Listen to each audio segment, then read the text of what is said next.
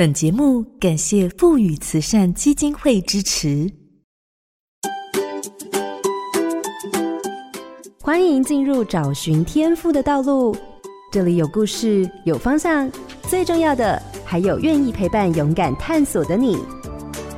我们一起让教育不一样。我是蓝伟莹。数位时代学习的场域和方式已经跟过去有很多的不同，便利的行动载具、丰富的线上教学资源，都让学生有自主学习、发展天赋、兴趣与能力的机会。一零八课纲中，高中端的课程架构也给了学生适性发展的空间。如果大学端在选才标准上没有与时俱进，将会很难找到适性的人才。荧光焦点。大学招生思维与做法的转变与实践。从二零一七年开始，教育部开始在大学端推动大学招生专业化发展计划，希望各大学能够提出客观的审查标准，提供教授书面审查的配套，还有公布选材的原则，鼓励与高中端的对话，落实一零八课纲的适性扬才的精神。随着少子化日趋的严重，过去大学端开着门就有学生进来的时代已经结束了。在学生越来越少的情况下，怎么样才能找到适合的学生，成为了大学经营的关键。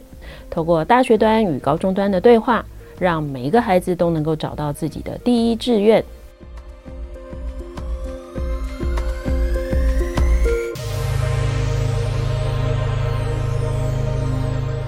各位好，家庭联播网的听众朋友，大家好，欢迎收听《教育不一样》节目。本节目每周六上午八点在好家庭联播网、台中古典音乐台 FM 九七点七、台北 Bravo FM 九一点三联合播出，还有 Pocket 上也可以听到哦。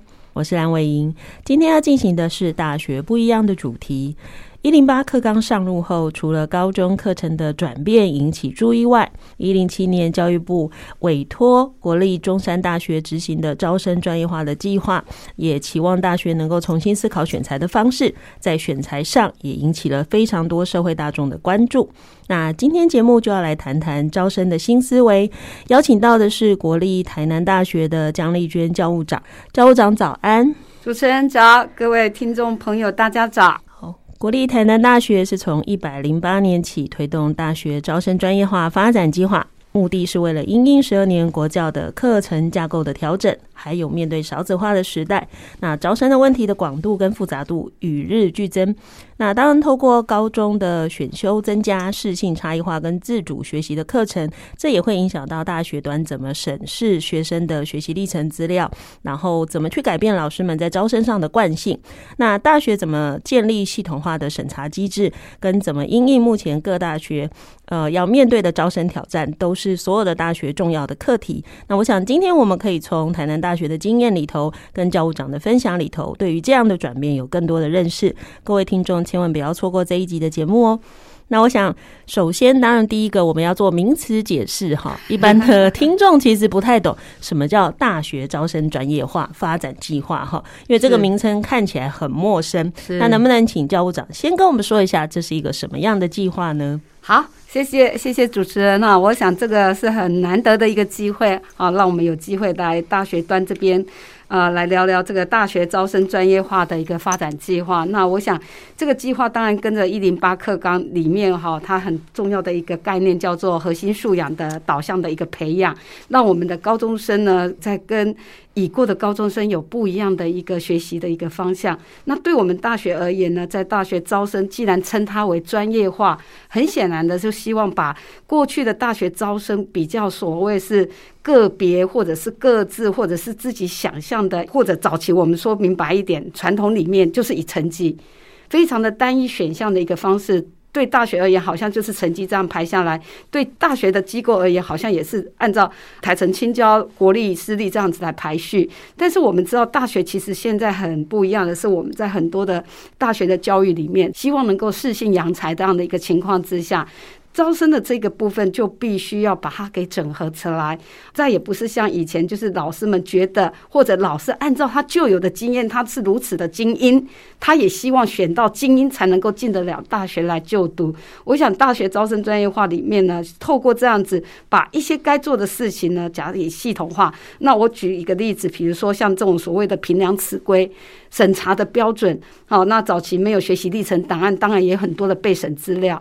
那备审资料都是这样一箱一箱送到老师的研究室以后呢，老师就关起研究室来，他可能也没有同才，也没有同才的共识，他可能就按照他自己的方式来选材。那这时候就像一个黑箱一样，对高中生而言，他可能也很害怕。到底老师是在精神很好的状况下看到我的东西，还是老师上了一天的课才看我的东西？类似这样的一个情况，我觉得在大学端呢，在已过还没有大学招生专业化的时候。我们反而会比较让大学的老师很自主性的来做他的评审工作，那这样不是说他不好，但是呢，对于有一些的事情，若是我们有点条理、有点 principle、有点原理原则的情况之下，其实不管对高中端的学者而言，对大学端的老师重新再思考。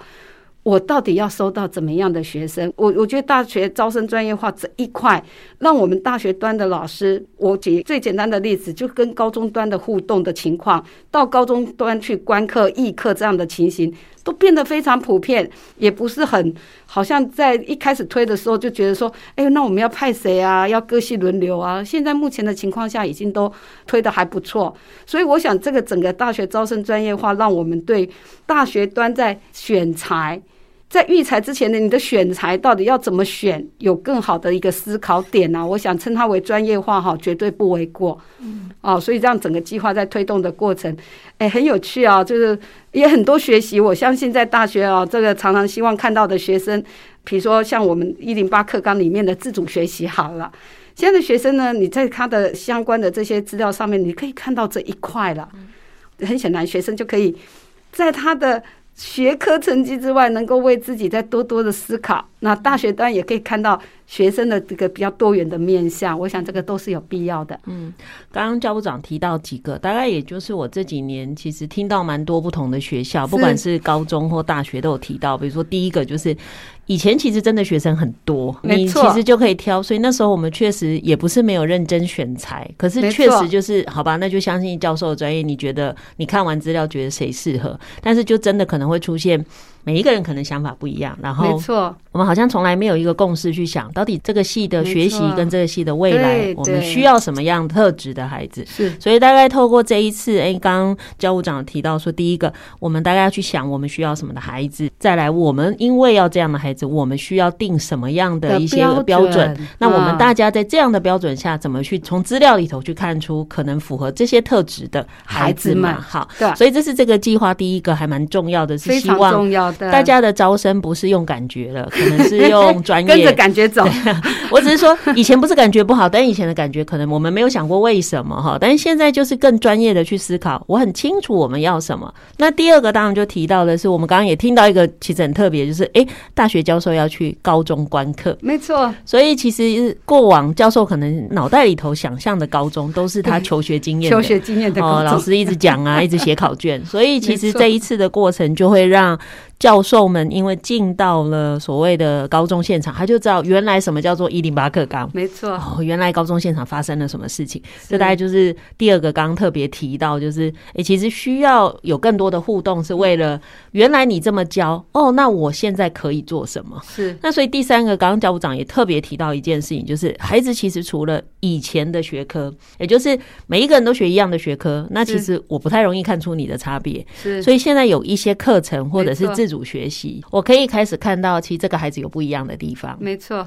所以，也就是回应到我们刚刚最开始提的，因着整个新的一零八课纲给予的课程架构，给予孩子适性的发展，大学就可以坐下来想清楚。我现在有比较多东西可以看了，没错。那我要不要认真想一想，我要看什么？要看什么？对，对，我想这个还蛮重要的哈，就是选对人。有时候是这样哈，选对人不是只有对大学重要，其实你也不会浪费孩子的人生啊。这倒是真的，真的就是啊，大学四年啊。我们说不虚此行的需啊。真的是那个要不虚此行，而不是不需要此行 啊！我想我们在大学端都非常的希望呢，孩子能够进到学校来。嗯，哦，那那我们当然若在这个之外有机会，也可以再谈谈大学真的很不一样。嗯，所以我喜欢你的主题啊，大学不一样。我记得以前有一个教授，就是我们在聊，他就跟我说。有学生来就好，现在还有什么好挑学生？真的有 很后面的大学的教授会跟我提说，反正有就好了。但是他又一直跟我抱怨学生的学习的态度情况啊，对，那学习的动机啊，我也会跟他提说，哎，比如说有些孩子虽然看起来学业不好，可是其实遇到他喜欢的东西，他是非常投入。是，所以呢，如果你不要挑错人，他不会浪费人生，你也不会浪费人生。对。学习资源是有成本的哦，是你底下做的学生根本不想听你上课，其实你的生命也在浪费了。嗯，对，所以我有时候有时候也会常常在想说，对，今天当大家坐下来很认真的去思考这件事的时候，其实是对了彼此生命的价值做努力嘛。好，那当然，台南大学是一百零八年开始参与这个计划，对，没错。其实教务长你要管的学校的事情很多耶。那在这个计划里，你的角色是什么？哦，我的角色，我的角色主要就是我们在里面是一个执行长了哈。那当然都是一个任务的，主要就是协助我们整个招生专业化。比如说我们该去做的工作坊、该做的研习、该有的观课，其实跟我们学校本来就是招生本来就是一个很重要的一环呐。然后在专家咨询的部分要设定主题，还有其实最重要是 IR。校务研究的部分，我们学校这一块做的不是因为我今天是国立台南大学，我说我们的 IR 做得很好哈。我本身是做高等教育的，那这个校务研究当然每个学校都在做。那是我们在大学招生专业化这个计划里面，我们的 IR 呢，我们做过，比如说最近刚完成的，就是对于各个系你所设定的书审的这些标准，跟你收到的学生之间的关联性是什么？然后我们总共有二十一个系。我们就给每个系做见诊报告。一般而言，我们在医院看的见诊报告，我们拿到以后可能不会从头看，我们会看什么？哪里有红字？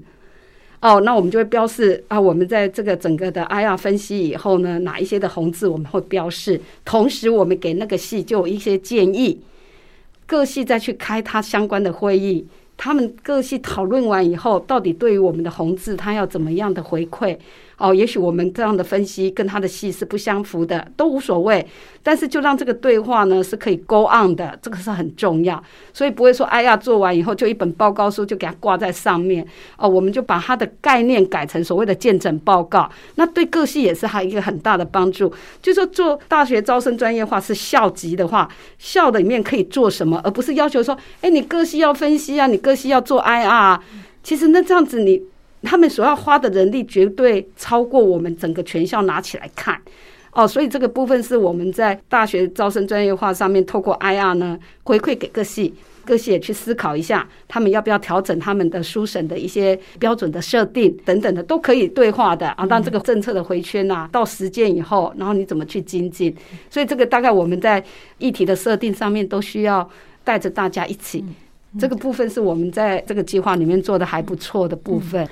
我们的听众可能对于刚刚教务长提的 IR 没有那么熟，IR 就是所谓的大学的校务的所谓研究。对对。那你说干嘛要研究呢？校务有什么研究？那其实蛮重要。刚刚教务长提到一个很重要的重点，就是你不能随便跟系上讲东西，他干嘛听你的？所以要证据为本嘛。我有了资料，我告诉你啊，你的报告就长这样，你要不要改呢？你自己看你的学生，你当时这样看，结果你收到以后，你以为很重要的事，其实没有反映在学生学习。这个有点像是说，哎，你以为我随便讲一个例子好不好？你以为数学。可以预测他的大学学习，没想到结果完全没有用。相关哈，那你明年还要看数学吗？我可能就不要。就是大家就要理解，原来大学招生不是随便玩玩哦，不是开个门学生进来就好，因为大学是接后来的生涯嘛，也就是要进到产业了，要出社会。没错，你基本上人才有没有培育？对了，其实这很重要，所以其实大学在做校务研究这件事情上是很用心的哈。假如你都培育错学生，出了业界都没有好的表现，是。慢慢企业就不喜欢用你的人，哎，其实他对大学也是有影响的哈。我们这样听众就会更清楚，原来我真是主持人厉害，原来对，原来所谓的校务研究哇，其实真的很厉害。因为我曾经听过一个教务长跟我说。我们研究过了，我们学校，他是指他们学校，因为每个学校不一样。没错，没错。他说我们学校后来发现，在校的英文成绩最有预测力，预测大学成绩好不好。所以后来我们就会看在校英文成绩。是，欸，你看他还不看什么学测哦，他看的是在校。所以其实大家就会知道说，大学绝对不是盲测，好随便乱找，其实是有所本的哈。那从这样来看，我们就会开始从这里头教务长讲的，我们就会听到的是。基本上虽然是教育部给你们这个计划，可是其实给我们资源也很重要。就是我们有这个资源，我们可以做事。可是其实大家都比较是利用这个资源，也刚好借力使力。好，对，就是在这个过程里头，其实学校一定有自己想从这个计划里头发展或者达到的目的。对，那以这样来看，台南大学在申请跟参与这个计划的时候，当时学校希望从这个计划里头能够达到的目的或初衷是什么？我想也。是跟刚刚主持人提到的，就是说，因应你整个外面的政策在改变，一零八课纲既然这样子，然后考招的变革，那大学招生这个部分，你就即使你没有大学招生专业化这样带领的话，其实显然各个学校真的要花更多的心力去摸索，搞不好我们若是没有在这样的一个计划下面 push 也好，或者是怎么样的情况，也许各个学校就用自己的方式在做摸索。可是我觉得这样子，你就让这样的一个效果一定打折扣。我还是要很谢谢，就是有前辈招生专业化里面的这些，像中山大学的团队也好，或者是现在在勤益大学的家政教务长，然后还有那个土城主任秘书，就是一所大学的，他们透过好多次的咨询，专家咨询，就跟我们这样子，然后我们每次设定议题，然后他就。把一些东西回馈给我们，然后我们也同时去参访了学校，然后做一些交流。我觉得这个在已过哈，我们在做招生比较重视，在外面做一些呃，比如说大学博览会啦哈，到各高中去，跟大学端这一些，我们主动去找一些来帮助我们怎么去认识整个的考招的一个情况。我觉得真的是双管齐下的情况之下哈，真的让我们觉得是事半然后功倍。我觉得这个真的很重要，所以当时前一任的教务长，其实他们他就在第一个时间很快的把计划这个部分，当然都很辛苦啊，然后我们加进去以后，我们就快快的跑，有人已经跑在前面了，所以呃，我们是。比较慢，但是我们真的跟的还不错。好，印象中这几个专家都觉得我们跟的还不错。到目前为止，那我想补充一点点是有关那个刚刚的校务研究。其实校务研究也是教育部推的政策，在几年前且是有给计划有经费补助的。那那时候当然我们学校正好没有去拿到那笔钱，但是几年前我们就认为 IR 一定要做。然后我们的其中一个副校长他也有提到。不管有没有 IR 专责的办公室，每个处室都有 data。嗯，你怎么 make sense your data 去告诉我你的 decision making 是对的，方向是对的。所以那时候国际处也好，教务处、学务处，你要有 data，你这些 data 你要设定议题，透过 data 来回答你的问题。所以即使当年我们没有拿到这个计划，学校的 IR 还在做，我们已经做到第七级了。嗯。就我们都会把它编撰成一个报告这样子。那我们在大学专业化这个部分有两级的 IR，就是招生专业化的一个成果。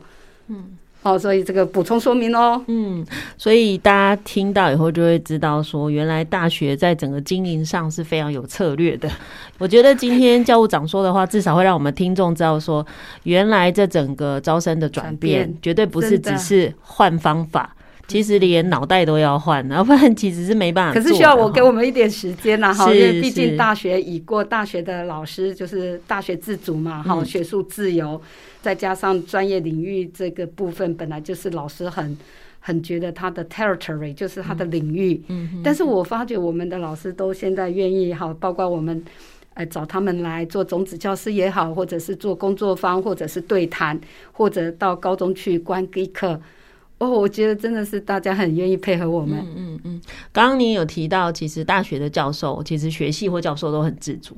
那应该是用了很多策略吧？就是到底啊、呃，南大在推这件事的时候，那些你们主要用的策略是哪一些？哦，这个很有趣，因为我们台南大学二十一个学系哈，其实基本上是一个小规模的，不是太大规模的学校。嗯那学校里面呢，我发觉哈，我们学校是就是像，若假如我们用一个比喻好了，因为小的学校哈，就像游艇，它要转向其实是容易的，它不是游轮。转向很困难。所以在这整个推动的过程里面哈，我想有几个可以，第一个就是我们教务处的这些同仁们跟系所的关系，彼此共事、彼此帮忙的情况，应该是都没有问题。第二个，系里面的这些行政同仁也很愿意帮我们做沟通跟桥梁。我举最近的例子好了，因为我们做完他们各系的书审标准的设定这样的一个鉴诊报告之后，然后我们就把鉴诊报告给了各系，你知道吗？像我自己在教育系，我教育系的行政同仁先把报告看懂了，在系务会议呢，就把那个鉴诊报告的内容重点再报告一次给我们老师们听。我们也知道我们要面对的问题是什么，要解决的问题是什么，就不会是大家就模糊来模糊去，所以那个行政同仁就变得很重要。然后再加上就是我们学校老师真的都挺可爱的啦，大家现在都能够认知少子化的情况之下，我们需要大家一起啊，所以这个部分我想在目前的情况已经真的是一年比一年好，有那个参加的老师。的那个投入度啊，医院啊等等的，我觉得一年比一年好。嗯、我们也推的，哎，觉得好像倒吃甘蔗吧。嗯，像调整了这样的招生的一些方式啊，思维跟方式，当然虽然没有太久，但您自己的观察，嗯、就是我们收到的孩子，目前看来特质或者是状况，真的有不一样吗？啊，这个问题很好。你这个好像，哎，我最近好像远见吧，远见每一年做的调查，今年他就加了这一题啊。哎，我们收了第一零八课纲的第一年的孩子们，你们学校有觉得他们有什么样的不一样？当然，这个还要一些比较 scientific 啦，或者是比较 evidence 一些证据来 support 我们。第一个就是他们的自主学习，还有学生的这个表达沟通的能力。哎，感觉就非常的有趣哦。像我有有时候，因为我们教务处在一楼嘛，哈，有时候那新生就跑进来了，然后就讲起说他为什么从台北下来，就跟我们聊起他为什么想要到南部来 啊。然后妈妈比较担心呐，哈，跑到南部去要跑那么远，他妈他的孩子就跟妈妈说，台南没有很远，对啊。但是我们就很好奇说，那你为什么要到南部来啊？他说他有一些想法，且他喜欢。他喜欢南台南那种氛围，在这个城市读书的氛围，他说他喜欢，他就说服他的父母亲。好，那类似这样子，所以我们接下来哈，我们的 IR 就会去关注今年的学生的在各方面的表现，除了在学业以外，还有他如何利用学校的资源。学校开了这么多课，我学校规模小，我一个学期开了一千三百五十门课，很多哎，学生他。除了线上很多的知识他可以学了哈，但是实体里面我们光是一个学期一千三百多门课，上下学期就两千多门课。你到了这个学校里面，你可能不知道课在哪里吗？还是你会有什么不太清楚的情况之下需要带领等等都可以。但是最起码我们要让他知道，在大学里面为了孩子、为了学生哦，现在真的是。把很多的资源放在学习机会的提供哦，所以一定要让他们很知道。所以我们会去关注，除了他们的学业表现之外，还有非学业的部分，还有这一群的孩子到底会不会利用学校所提供的学习资源，不管是课程还是各种活动，或者是跨领域的学分学程啊、哦微学程啊等等的。所以我们希望能够看到，也许在很快的一年一年不容易，但是慢慢的吧，嗯啊，一届两届进来以后。对，但至少有一件事是确定的，就是哎，光互动就会发现孩子 其实是不一样的哈。然后孩子可以很清楚的表达自己的想法哈，或者是他们可能主动学习的状况也比较好。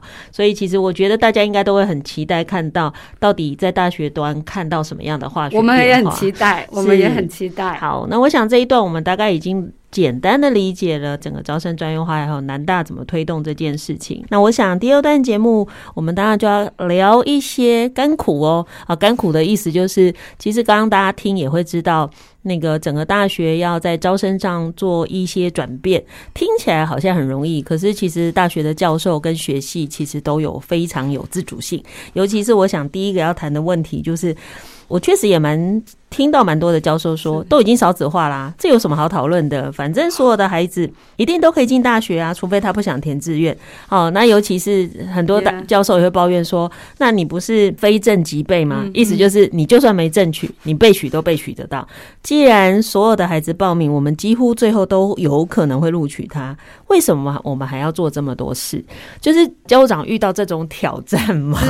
是，是我我想应该是有的啦，哈，因为大学老师毕竟在国立大学，像这些老师们已过的训练，可能都是精英里面的精英，嗯，所以他已过的一个自己的一个教育的条件啊，哈，教育的历程，可能都是人生的胜利组，有可能。好，所以他可能还认为说大学就是跟他以前想象的是那个样子哈。我想，但是老师们在上课的过程、接触学生的过程、担任导师的过程哈，可能都已经发现学生的群体不一样了。这个已经大家都可以体认的哈，不管哪一个系，人文的也好，教育理工这边都可以感受得到。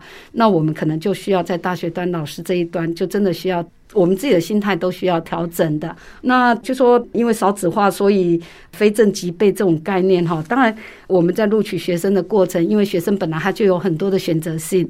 好，那也许学生他有其他选择性的情况之下，在台湾我们知道机构的效应很大的嘛哈，所以我们通常就会有些备取，但是备取它还是符合学系所要的，而不是。完全就是他情况好像不是我们所要的，我们也让他进来哦。我想都还不至于这样子，所以这个部分呢，大学端的老师们去适应，说现在学生真的是群体不一样的情况之下，大学我们该怎么去做一些的应应？我想老师们最大的挑战应该是课堂啊。嗯嗯，所以诶，也许新进的老师第一年才发觉。怎么学生跟他以前读书的不一样？但是比较资深的老师，其实几年下来，其实他也认知到，我的学生就是这个样子，他的情况就这样子。好，我的十八般武艺是什么？诶，大学老师现在也不是像说能够 PowerPoint 一直放着，呃，学生也会对这样子比较没有互动的过程有一些的想法跟看法的。哦，他们有时候会借着期末评量就给你一个回马枪的。当然，期末评量我们只是让老师做参考，不会做任何的一个，不还不至于。但是基本上学生会有一些的回馈回来，那老师们有时候会小小的受伤一下，因为已过不是这样子的情况，老师就会开始有一些思考。但是 complain 一定有的啦，complain 完之后，我们可能就需要有一点安抚一下，然后因为我们真的要面对的。Reality 就是我的学生现在是这样，那我的教学我怎么去调整？那我怎么去因应？我怎么重新设计？我怎么让课堂更有结构性？即使分组，现在光是分组这件事，我觉得就跟以前也比较不一样。以前就是让他们自己分组，现在我们老师都会去思考，要一直的同组还是同职的同组，他的一个对课程的情况啊。所以我想这个部分应该是。可以慢慢的看到大学端的老师愿意去接受学生，真的是多元的。嗯，我相信绝对不是只有在大学，其实在中学也差不多。就是孩子们不是考试成绩好的就会乖乖上课，其实 其实那是没有直接关系的。意思就是说，不管你收到什么学生，我觉得现在的孩子是聪明的，就是。第一个嘛，他觉得学不到东西，他就不会想听；第二个，他觉得你上课也不好听，他也不会想听。OK，没错，就他真的跟以前不一样。所以有些有一些人可能会觉得，我如果收到分数高一点的进来，会不会乖乖上课？可是其实没差，因为你从台大一路听到最后，大家对学生的。的回呃，那个现在学生样子的回馈其实是一样的，完全没有差别的。也就是说，真的没有差别。我我发现现在的孩子的聪明来自于，你虽然可以说他不用功，可是他会跟你说，我只选择有价值的事情做，所以他会去判断他要不要认真上你的课。所以尤其是到大学，他可能又比高中更。更难，因为高中你还是有一个制定表操课，虽然现在高中也也自由了。啊，对对对，太多了。当然，回到那个，就是刚刚我们在讲所谓呃教授的自主性啊，是。所以实际上推到今年，可能刚刚教务长说比较顺。最开始在推动的时候，有遇过什么样的困难吗？哦，这个部分呢，就是我我举个例子，就像审查好了哈，像以前审查就是资料来了，然后我们就一箱一箱可能搬到老师的研究室去，哦，然后他就把成绩打完以后就送出来了，然后最后就是用平均。可是现在呢，开始就不是这样子，大家在审查之前还有所谓的公视会议。共识会议之前，我们希望老师先来模拟，嗯，听听同才再看一个学生跟你的看法，然后在审查的过程到最后你分数打出来，我们还有那个分数差，好，审查的结果的那个差分太大，以前太大就是平均而已啊。哎，现在差分太大呢，在系统里面他就会跟你讲说，这个你跟谁有差分？哎，你可能会从头再去看一下，为什么我对学生的评分是这样，那另外一个老师是这样，我要不要做一点调整？那已过这个会被老师视为是他的专业性被被质疑，被质疑哎。嗯所以老师们开始就会觉得，那为什么？不然你就不要叫我审哦。啊，这早期的，你说是不是气话？那实际上就说不行啊，轮到啦。哦，对。啊，现在这样子的情况就真的越来越少，因为我们希望老师们已过，你有参加共识会议，好，那我们也希望这一次你是书审的人，我们希望共识会议你们都要，老师都要出来。这样子我们才能够一些模拟啊等等的，啊，像这样在推，我们现在目前在，除非有系里若真的有困难，不用紧，你不要来，我们的招生专业化里面的人就到你系上去帮你讲，就是到班到府服务，没关系，你们约好时间，我送去。到府服务的情况，大概对我们也不会太困难。对，所以就是为了推动，不择手段，应该是尽心尽力。就是你找一个理由，尽心尽力啊，你跟我说不行，嘿，没关系，我有对策。哈，不过我觉得也是这样坚持啦。其实学校里头，不管你是在国小、国中、高中到大学。其实我们大部分学校现场的老师虽然很有自己的自主性跟个性，对呀，可是其实真的遇到某些事，到最后好，他还是会说那就做。多半老师其实还是会配合跟做。其实真的是把时间拖久了，他自己就会慢慢发现，其实它背后还是有一些意义跟道理。就好比说刚刚您提到的，就是大学会去高中观课，对，南大也有一些教授会去大学观课，对对。那你有没有接收到一些，比如说去观课回来的教授给过您什么样的回馈吗？有有。有我们我们去观课的老师哈，他当然实际接触跟已过只知道说大概是这样子，我觉得还是有一些落差的。嗯、啊，他们去了以后才发觉，在高中端，比如说像上次是视觉艺术，嗯，他们去到高中端那边就发觉，哎，现在的学生的一个创作表现，也能够为他自己的创作表现说出一个他认为的这个部分，那这个都。作品本身若是没有加上他创作者对这件事情的看法，其实到大学端只是看到作品而已啊。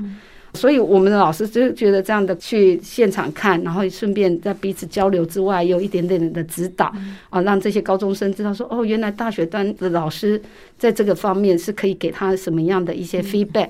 然后还有其他的观课，其实我觉得老师回来都觉得很有收获，因为毕竟我们早期我们学校还是有一块是师培嘛，啊，师培对我们而言，对教学而言呢，观课这个都是大家都比较稀松平常的，但是非师培或者是一般的。的学系，他们到高中端去观课这个部分呢，原则上目前推的也还 OK 啦。嗯，哎，对，就是变成大部分大家去看比较聚焦会在学生学习的部分，没错，没错，是这样吗？是的，是的。哦，其实。我觉得有时候去学校，另外一个好处是，也会让学生注意到说，哦，我都没有注意过这个大学。其实有时候会这样。哦，当然啦，我们我们要跑高中要跑得很勤呢。现在比较，哎，这真的是跑得很勤啊！我这边还有一个统计表呢。哦哦，现在其实就是，所以除了招生专业化，原来已经安排好了这种区域的一起去联合观课以外，就是南大这边自己主动跟高中做的互动，跟它的连接还有哪一些呢？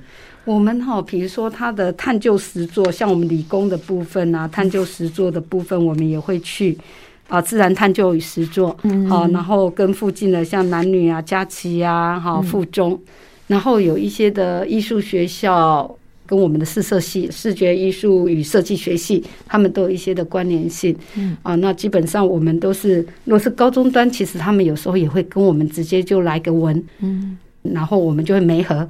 哦，好，没有，到底你你你希望我们去帮几个老师帮什么忙？等等的这个部分，嗯、我记得好像还有一起授课的部分，嗯，哎，那个高中端就希望我们的老师可以跟他们的老师共同开一门课、两门课这样子。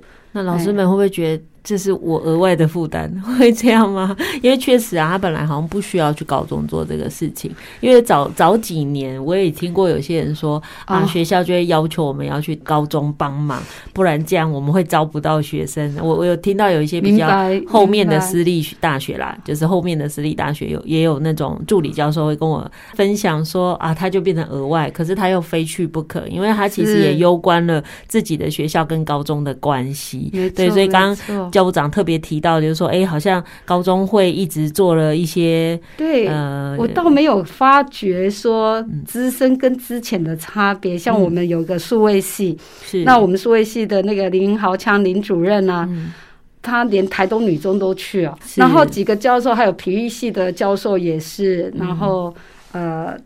哎，会不会额外？当然都是额外的，额外的工作。但是这几年真的可以发觉，大学真的不一样。嗯，对啊，就是可能没有只关在大学里头。不过有时候换一个角度想，就是把这些现在的高中生都当成未来我们潜在的学生。当然啦，当然是我们潜在的。从这个角度就会变成，我们也在服务我们自己的未来。没错，没错，没错，这倒是真的，没有错，没有错。教务长，您在整个推动呃招生专业化这个发展计划这么长的过程里头，有没有什么你印象特别深刻的事情？不管是我觉得最深刻的部分，应该是大学端跟高中端的一个互动跟交流以及对话。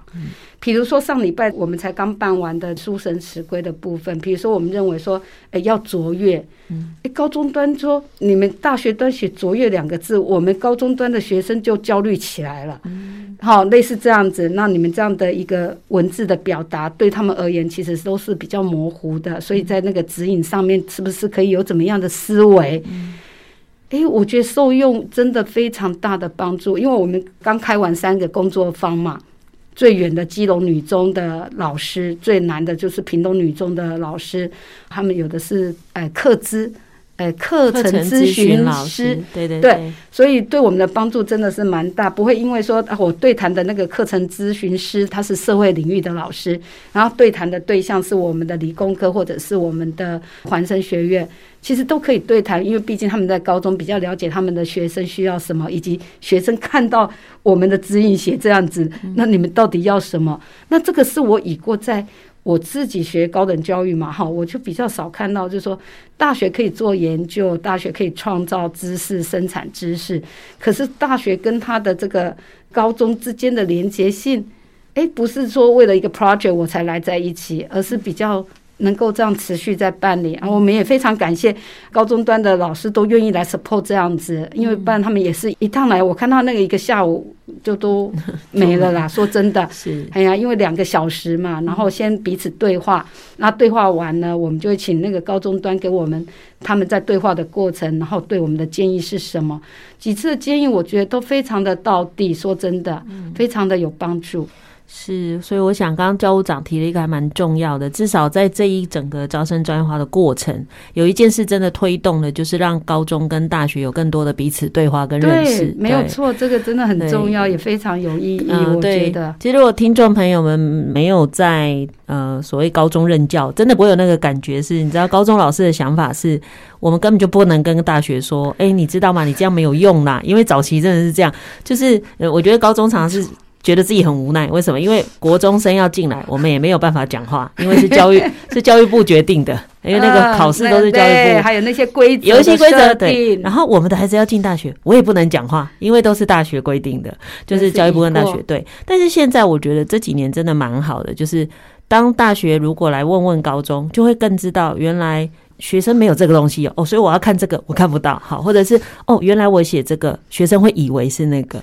对，所以当透过高中老师的的协助，大学会更清楚的是如何可以帮我。更取得我要的证据，或者是如何帮助我让学生跟家长更了解我。没错，对，所以其实那个合作关系真的，我想我自己在教育现场二十几年，我觉得目前的整个状况是最特别的。没错，对，就是慢慢它是一个相对比较平等的关系。是，那我想这个合作的关系，当然最终获益的一定是学生啊。是，对，学生才是我们最关注的事情。所以我想问教务长的，就是推动这么多的改变到现在，可能不只是。是招生专业化，包含整个大学多元入学的调整，到高中的课纲的改变，您自己怎么看到你自己看见的教育现场的一些变化呢？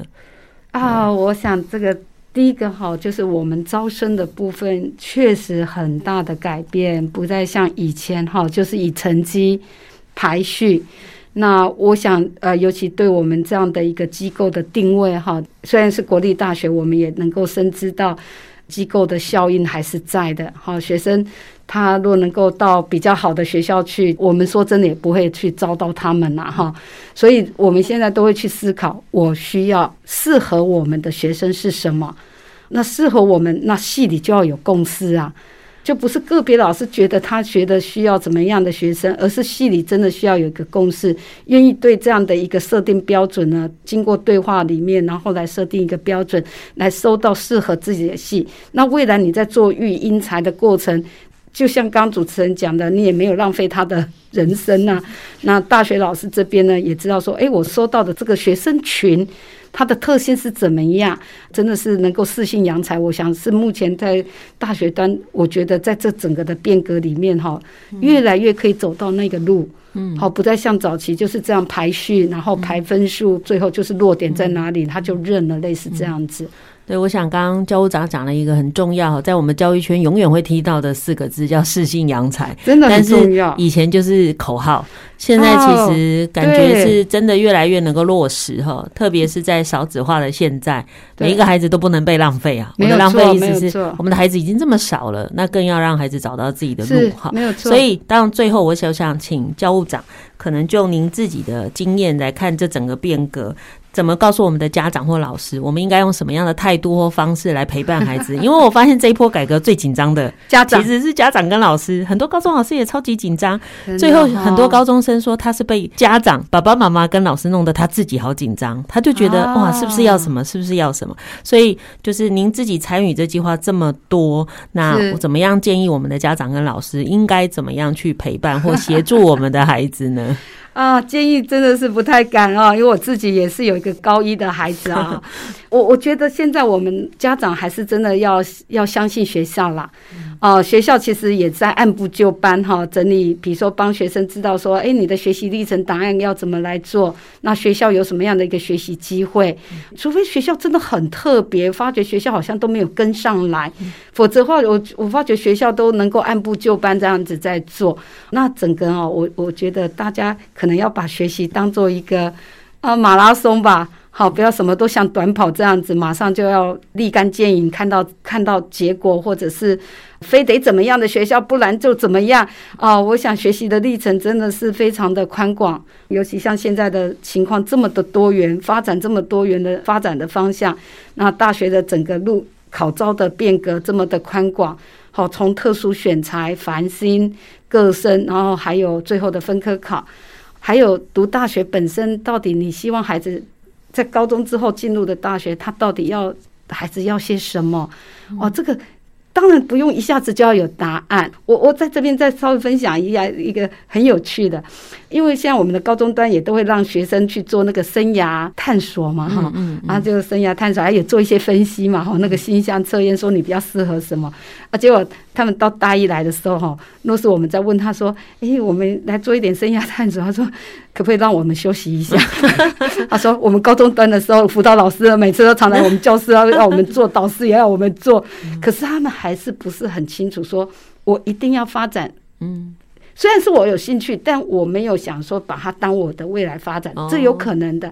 就像很多孩子学音乐，他未必要以音乐系做他的大学的一个 major。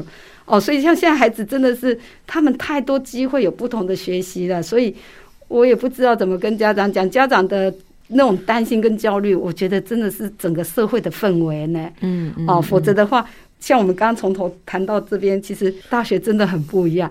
他一进来以后呢，大学太多的选项，太多的课程，太多的，有点像那个叫自助餐哦。嗯，好，因为大学部我们都常常提醒他们哈，我想这边也可以呼吁一下，大学绝对不是一年哈，他比如说我们国立大学一年就上下学期五万块，其实以我学校为例，我们一年用我的决算去除以我的学生数。我这样的国立大学呢，我们一年的学生单位成本是二十三万。哦，可是我们现在就会觉得，哇，我上下学期交五万，可是如果让孩子一开始就知道，你还有十八万是纳税义务人帮你出这个钱，让你来学习，你会不会好好的珍惜？还是你还是持续的去去外面很多的忙碌？当然，生活是很重要，但是我们如果让学生知道说，你的学校花在你身上的单位成本绝对不是学杂费的这个部分，可以好好的珍惜，好好的利用大学，把自己装备起来。不管你大学以后要做什么，像学用落差这个概念，我们常常是跟学生讲。学用落差是因为你要学的怎么去用它，就不会有学用落差的情况，好类似的情况。所以我想呼吁一下，就能够进大学，好好的利用大学，嗯，这个是很重要的。对，所以刚刚教部长特别提醒，第一个就是不要这么紧张，除非你真的发现你的高中都没在做事，哦，那这时候你就要担心。第二个，其实就像你刚刚提的，其实孩子不断的都在做他的生涯探索，没错，没错，他只是在找方向，但是不是找答案，因为有时候答案没那么快出来，但是你要等待嘛，哈。是。那真的，我觉得让孩子找到一个方向，进到了那个学校，而不是非要进到。社会大众或爸爸妈妈觉得好的，的而是说，哎、欸，我我选定了方向，那我就去选择，在这个方向的范围里有哪些学校的系适合我。那进去就是教务长讲的哦，你还有十八万没用，不要忘了哈。把握所有的资源，可以选课就选课，对不对？可以参加活动参加活动，可以用的各种图书馆或学习资源，千万不要浪费。对，好，就是我想那个浪费，其实你再来，你自己如果出了社会想学，哦，那个钱就多了，都有代价的哦。好，所以我想各位呃，各位爸爸妈妈或老师，大概就特别把握这个原则，我们就可以陪伴我们的孩子哈度过高中的三年哈。那我想今天真的很谢谢教务长带来这么深。深刻，好，这么深刻的分享，然后相信大家对于大学的招生新思维要怎么实践有更多的认识。那也真的很谢谢台南大学的用心哈，让我们的教育现场有更多不一样的火花。谢谢教务长，谢谢谢谢主持人，谢谢谢谢今天的邀访。感谢您收听今天的节目，邀请您上脸书加入“教育不一样”的粉丝团。如果有相关于节目的问题，也欢迎您在脸书提问，我将会回复。接下来，请您继续锁定好家庭联播网台北 Bravo FM 九一点三、台中古典音乐台 FM 九七点七。另外，也邀请您上 Parkes 搜寻订阅“教育不一样”。感谢国立台南大学姜丽娟教务长今天来节目受访，我是蓝伟莹。教育不一样，我们周六上午八点见。以微笑点亮教学现场，赋予慈善基金会与您一起支持教育，陪伴生命找到自我价值。